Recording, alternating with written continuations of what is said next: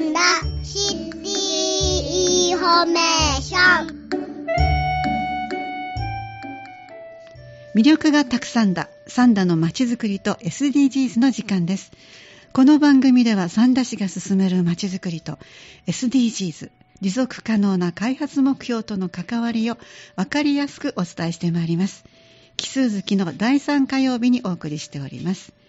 本日は三田市政策課から井上隆弘さんそして農業創造課から生田明さんにお話を伺ってまいりますどうぞよろしくお願いいたしますお願いします。よろしくお願いします。はい、こんにちは。三田市政策課の井上と申します。皆さんよろしくお願いいたします。よろしくお願いします、えー今回三田市が子ども記者プロジェクトで SDGs について子どもたちから取材を受けたとお伺いしましたはい、えー以前からお伝えしています通り、三田市では持続可能なまちづくりを目指しており、SDGs と一体的にまちづくりを進めています。はい、今回、特定非営利活動法人ミラクルウィッシュさんが主催するはい。子ども記者プロジェクトのテーマが SDGs ということでお、ーはい。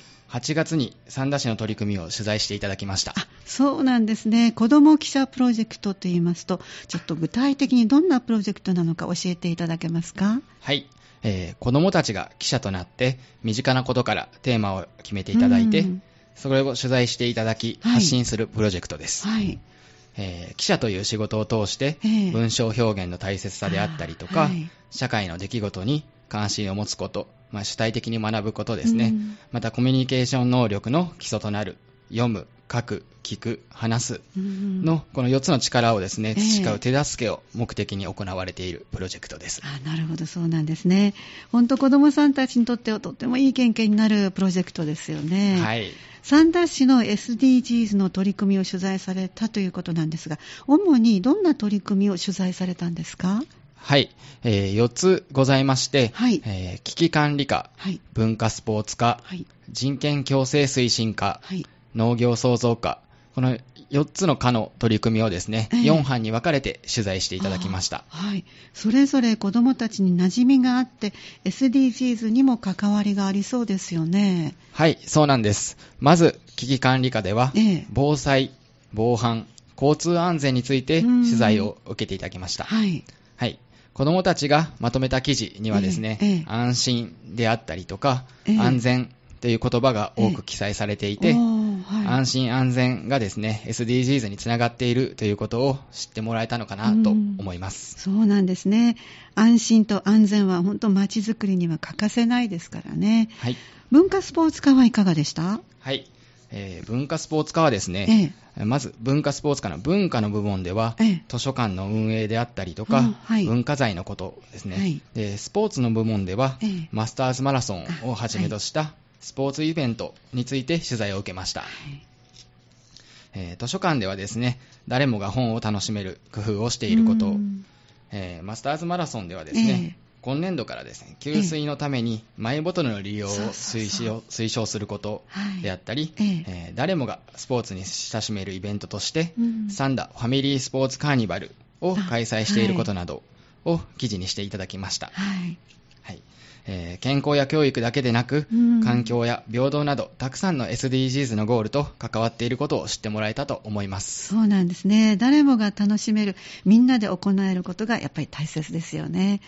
人権共生推進課はいかがでしょうか？ちょっと難しそうな気もするんですが。はい、えー人権共生推進課はですね、えすべての人が自分らしく生きることができる社会を目指してはい。行っている様々な取り組みを記事にしていただきました。あ。ーはいこの内容はですね、ええ。SDGs ゴール番号5番のジェンダー平等を実現しようであったうんり、はい、SDGs ゴール番号10の、はい、えー10番のですね、人や国の平等をな不平等をなくそうにつながっています。はい、えー取材をしてくれた子どもたちもですね、うん。私も SDGs に取り組もうと思ったという感想を書いてくれていてですね、自分ができることを見つけて楽しんで行ってくれればいいなと思いました。そうですか。普段の生活の中でできることから始めてほしいですね。はい。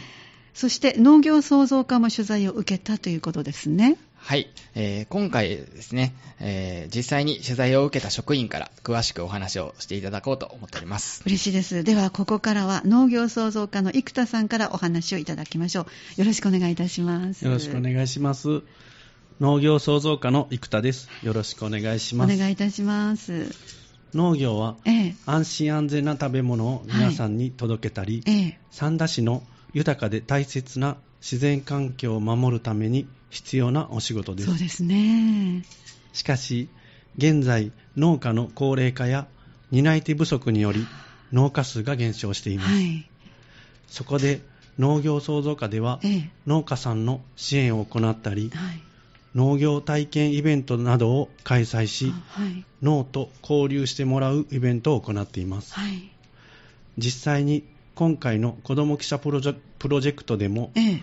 農家を支える取り組みやうん農と関わるイベントについて取材を受けました。あそうなんですね。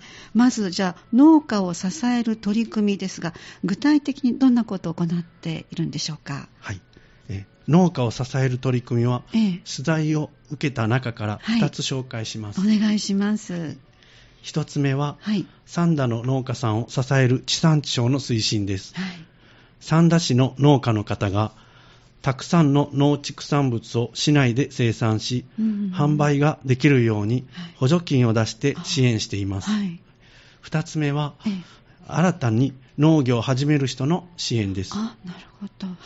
三田市で新たに農業を始めたいと思う人が、うんスムーズに農業を始められるように相談に乗っていまあ、す。ですか？地産地消の推進、それから新規就農者の支援ということになるんでしょうか？えー確かに地産地消だと子どもさんたちの給食のメニューに出てきたりするので、やっぱりこのあたりは馴染み深いですよね。では、この2つの支援は SDGs とどう関係していくんでしょうか？まず、えー皆さんの食べ物、栄養となるうん農作物をはい。作ってくれる農家さんの支援ということで、えー SDGs ゴール番号2のはい。飢餓をゼロににつながりあ、ますそっ。か。はい。また、地産地消を促すという点では、えー SDGs ゴール番号12の作る責任、使う責任につながります。なるほど。はい。そして、地産地消を促すことで、うん輸送にかかる排出ガスを減らすことができます。本当ですね。その点で、SDGs ゴール番号13の気候変動に具体的な対策をにもつながります。なるほど。一つの支援でも本当今お伺いすると、いろんな SDGs のゴール達成につながっていくんですね。わ、かりました。では次にその脳と関わるイベントについて、どんなイベントなのかご紹介ください。はい。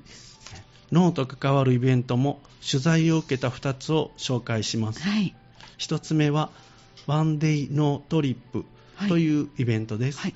ワンデイノートリップですか。はいすごくこうなんか楽しそうなイメージがあるんですけども、はいどのようなイベントなんですか？このイベントは、はい。普段農業に触れる機会が少ない方にええ。農業のことを理解していただくために農作業の苦労やうんコツなどを聞きながら、うんはい。野菜の収穫収穫やはい。お味噌作りなどの農業体験を行っていただきまはいす、。お味噌作りですか。はい。昨年度のワンデーノートリップは全日程で40名近くの方にご参加していただきました大勢ですね。えーまた今年度は79名の方がすでに参加されてまして倍近いですね。はいはい。はい10月15日開催予定の稲刈り体験では、募集はもう終了してるんですけども、はい約80名の方がお申し込みをされている人気のイベントとなっておりうます。そんなにたくさんの方が参加されるんですね。えー普段農業に触れていらっしゃらない方は参加されてどんな風に感じられたでしょうね。はい。参加された方からは、ええ自分で体験することで、うん農業を身近に感じることができたとか、はい自分たちがええ普段買うものがどうやってできているのかうん。知ることができたとかの声がありました。また参加された方の中には、ええ。このイベントを通してつながった農家さんから野菜の作り方をええ。教えてもらったり、ええ。直接野菜を購入したうり、んとイベント後もつながりがある方もいらっしゃいます。そうなんですね。これはもう企画されてよかったと思う。本当に嬉しい言葉ですね。はいあの、この企画は SDGs とどう関係が出てくるんですか？この企画は、はい普段農業に触れる機会のない方が農業体験を通して農業を学ぶという点で、うん SDGs ゴール番号4のはい。質も高い教育をみんなににつながりますはい。またこの企画をきっかけに農業を始められる方やうん。農家さんとのつながりができるという点でええ。SDGs ゴール番号8のええ。働きがいも経済成長もあにつながります。なるほど。そして自分たちが食べている野菜などがどのようにできているかを学びええ。作る側の思いも体験するという点から、うん。SDGs ゴール番号12の作る責任あ、使う責任にもつながります。いろいろと教えていただきではよくわかりました。企画に参加するだけではなくて、企画した後もつながりができるというこの取り組み、広がっていっていいですね。じゃあもう一つのイベントも教えていただけますか？はい。もう一つのイベントはええ農業祭りです。農業祭り。はいはい。毎年パスカルさんだ、えー里の根ホール、駐車場で行われているこのイベントになりますねあ。そうです。はいはい。農業祭りは毎年11月の第1土曜日に行われるイベントで、ええ今年は11月4日土曜日に開催予定ではい49回目となります。そうですか。昨年度の入場者数は約ええ1万人で、すごい。農業に関する市内最大規模のイベントとなっています。えーすごいですね。1万人ですか。はい。会場では農業に熱心に取り組んできた方の表彰式やはい。牛の競りなどが行われ、そうですね。三田の農産物の販売やええ農畜産物を使用したお店が並びます。はい。賑やかですよね。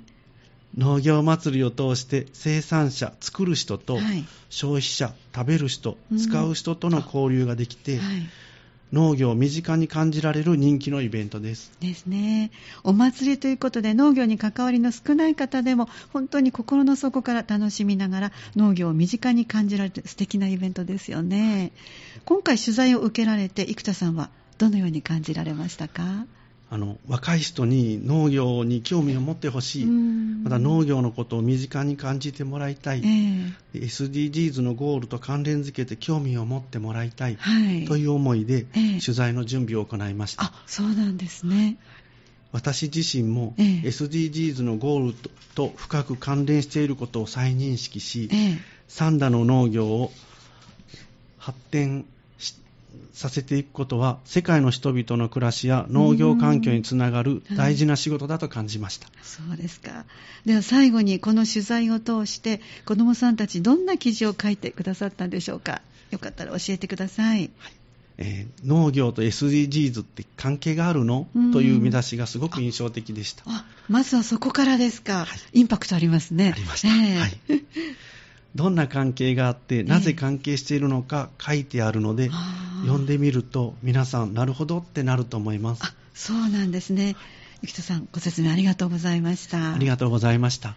私もぜひちょっと読んでみたいと思うんですが、今回子どもさんたちが取材してまとめた内容などは、あの、井上さんどこで読むことができるんですか？はい。えーミラクルウィッシュさんのホームページから、はい。10月1日、1日以降ですね、ええに読むことができまあす。、そうですか。はい。はい。えーミラクルウィッシュ、えースペース、子供記者プロジェクトで検索していただければはい出てくると思います。はい。もう一度ご紹介ください。ミラクルウィッシュ。はい。ミラクルウィッシュ。これはカタカナですね。カタカナですねで、一つ開けて、はいはいで、子供記者プロジェクト。はい。はい。これで検索すればいいわけはい。ですね。それで検索してみてください。はいはい。で、記事にはですね、ええところどころに子供記者さんがうん自作で書いた漫画とかも入っててですね、はい、すごく楽しいそうので、ですねはい、皆さんにもぜひ見ていただきたいなと思っております。ありがとうございます。子どもさんたちの目線で SDGs の、SDGs の取り組み伝えてもらうって、とってもわかりやすいですよね。はい、そうですね。これをきっかけにですね、ええ参加された子供たちも、えー記事を見られた方もですね、うんできることから SDGs の取り組みを始めていただきたいと思っておりま本す。当そうですね。今日は子ども記者プロジェクトを通して、三田市の SDGs のの取り組みについてお話をいただきました。三田市政策課から井上隆弘さんそして農業創造課から生田明さん生田明さんにお越しいただきました。どうもありがとうございました。ありがとうありがとうございまし。ました。た。